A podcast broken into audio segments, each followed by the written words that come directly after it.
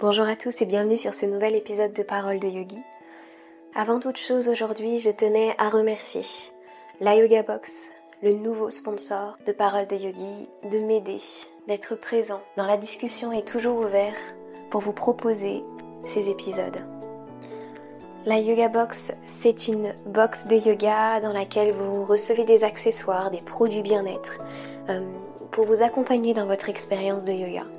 Dans chaque box, vous recevez au moins un produit de yoga, un cosmétique bio, euh, un produit VG, un produit lifestyle et vous avez un cours en ligne euh, en partenariat avec euh, Yoga Connect. Et tout ça pour la somme de 29,90. Ça peut être un moyen de vous accompagner, d'instaurer un petit rituel tous les mois, de recevoir votre box pour vous aider à aller un petit peu plus loin dans votre pratique de yoga et tout simplement à vous faire plaisir et à penser à vous. En attendant, pour l'épisode du jour, j'aimerais que vous ayez euh, l'esprit le plus ouvert possible. Ce que je partage dans cet épisode est très personnel. J'ai hésité un peu à vous le partager et finalement c'était une nécessité, c'était un besoin. De vous donner par l'exemple très personnel que je donne ici, un petit enseignement sur le yoga. Tout petit, mais il est là quand même. Merci d'avance. N'hésitez pas à partager l'épisode si il vous a touché, s'il vous a plu. Et n'hésitez pas à m'écrire, à me dire ce que vous en avez pensé.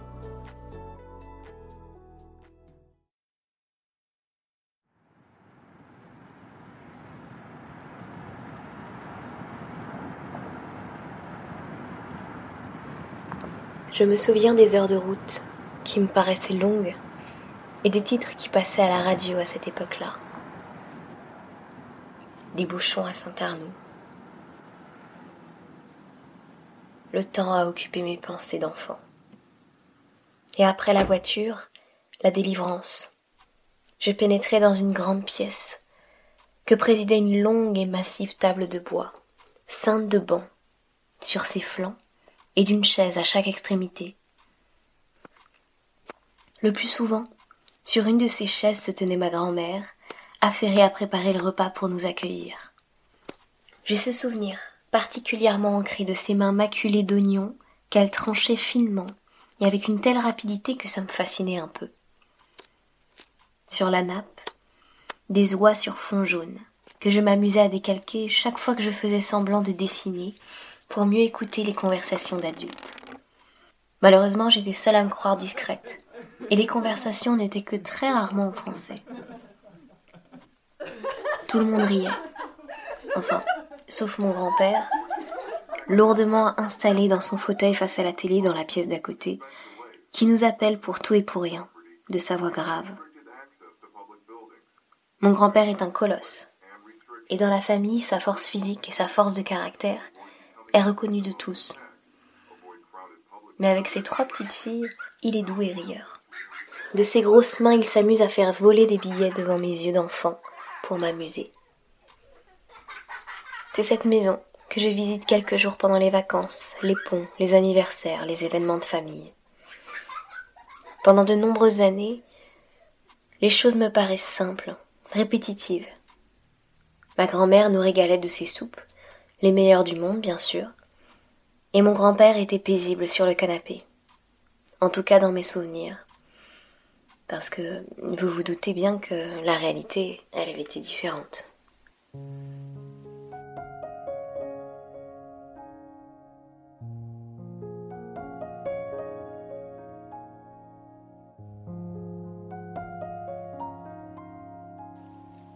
Avançons dans le temps. J'ai 13-14 ans les cheveux courts. J'envoie bouler tous mes proches et euh, je vis la période et les années les plus compliquées de ma vie. Pas de copains, peu de vie sociale. Ma mère a repris ses études, elle est douée, mais c'est dur pour elle, car elle a dû tout quitter pour ça. Un compagnon, un logement, une stabilité financière. Et pour couronner le tout, ma grand-mère est malade, d'un cancer. Les voyages vers chez elle sont très fréquents, quasi hebdomadaires pour maman. Moi, je viens dès que je peux. À cette époque-là, j'ai grandi et donc je partage plus de choses avec ma grand-mère. Je ne ressemble pas vraiment à une fille à l'époque et elle m'initie au fait de prendre soin de moi. Elle négocie avec ma mère pour de petits talons et on rit beaucoup ensemble. Elle me raconte de vieilles histoires entre mon grand-père et elle. On parle de sexualité en pouffant comme deux ados. On discute des sensations, des présences qu'elle ressent chez elle et autour d'elle. La présence bienveillante de ses grands-parents. C'était des temps précieux où on dormait ensemble en se racontant nos vies, presque sans tabou. En écrivant ces lignes, je me rends compte que si j'ai toujours vécu ces moments comme une béquille, une note précieuse à mon quotidien assez lourd, il était sûrement de même pour elle. J'ai fait ma part à ma façon à ce moment-là, alors qu'elle traversait la maladie.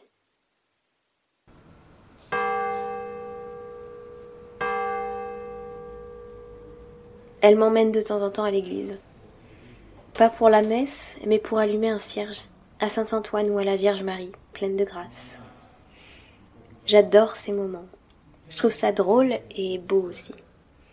À la lumière des bougies, dans la cathédrale, ma grand-mère ne cache plus ses cheveux poivre qui ont repoussé depuis la chimio. Moi, je la trouve très belle. Et à cette époque, elle est sacro-sainte à mes yeux parce qu'avec moi elle est patiente, douce, généreuse et bienveillante. Elle est d'une profonde gentillesse. Et souvent cette qualité l'empêche de poser des limites.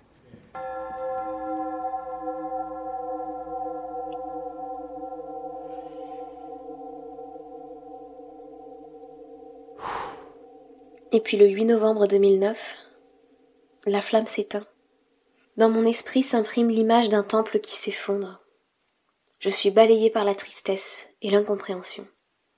C'est un basculement, j'ai quinze ans. La vie, la mort, tout ça se teinte en quelque chose de très douloureux pour moi. Rapidement, je me souviens de ses paroles, des présences qu'elle ressentait. Je la prie, je lui demande du soutien en tout, et je la vois partout. Je cherche un sens. J'ai besoin d'une explication pour légitimer ma présence sur Terre et le fait qu'un jour moi aussi je vais mourir. Sur les conseils de ma mère, je lis des ouvrages spirituels ou de dev perso. Je m'ouvre bien davantage à tout cet univers.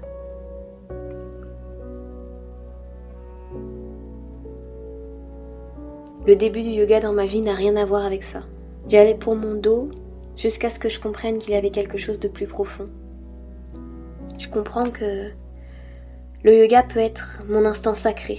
Je peux allumer des bougies, prier aussi, m'en remettre à plus grand, tout en prenant en main ma vie. Ça devient un espace temple, jusqu'à ce que je comprenne que le temple est en moi.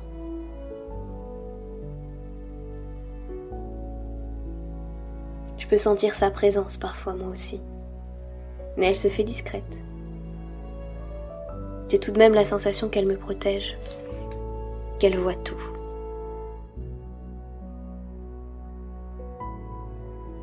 Tish Nathan, dans un de ses ouvrages, raconte que dans tout ce que nous faisons, nous emportons nos lignées avec nous. Très récemment, Cécile Doherty-Bigara racontait qu'elle ne rentrait jamais seule dans une salle de cours. Elle s'entourait des femmes et des âmes qui lui donnerait la force.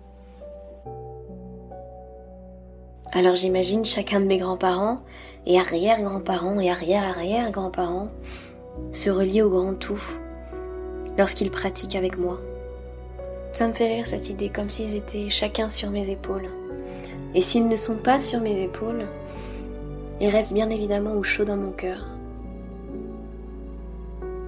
Et de leur histoire, de leur qualité, de leur guidance que j'ai pu recevoir sur Terre ou depuis l'autre monde, ils m'aident à transmettre. Ils font avec moi le cours que je donne.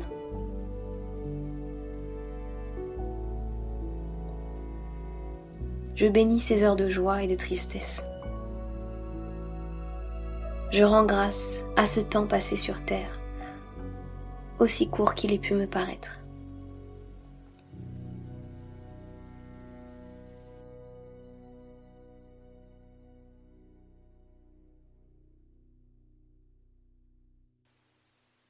Je remercie aussi pour son absence, si douloureuse, qui m'a obligée à me tourner vers moi-même avant de vouloir aider les autres, qui m'a guidée lentement vers le yoga.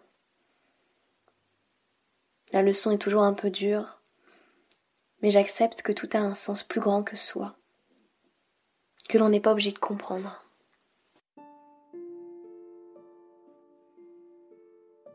Je vous présente avec le plus d'humilité possible cette tranche de vie pour vous expliquer d'où vient entre autres choses mon intérêt pour le yoga, pour les rituels, aussi pour rendre hommage, pour rendre grâce, pour vous faire part de Santosha, un des piliers de la philosophie du yoga, des niyamas, que l'on peut traduire par contentement, qui est une pratique de yoga qui est intériorisée,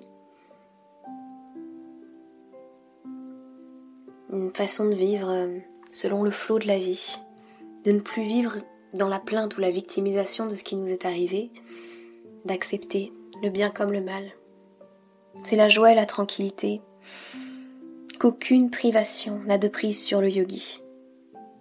On ne se sent pas agité par nos désirs, par nos besoins, parce qu'on est fermement ancré dans ce contentement. Attention parce que le contentement, ce n'est pas la même chose que la gratitude. La gratitude fait partie du contentement, mais elle n'est pas le contentement seul. Vous pouvez avoir de la gratitude pour des événements de votre vie et en vouloir toujours plus. C'est comme une gratitude un petit peu galvaudée, mais ça peut être possible. Ici, la notion, c'est d'accepter ce qui est.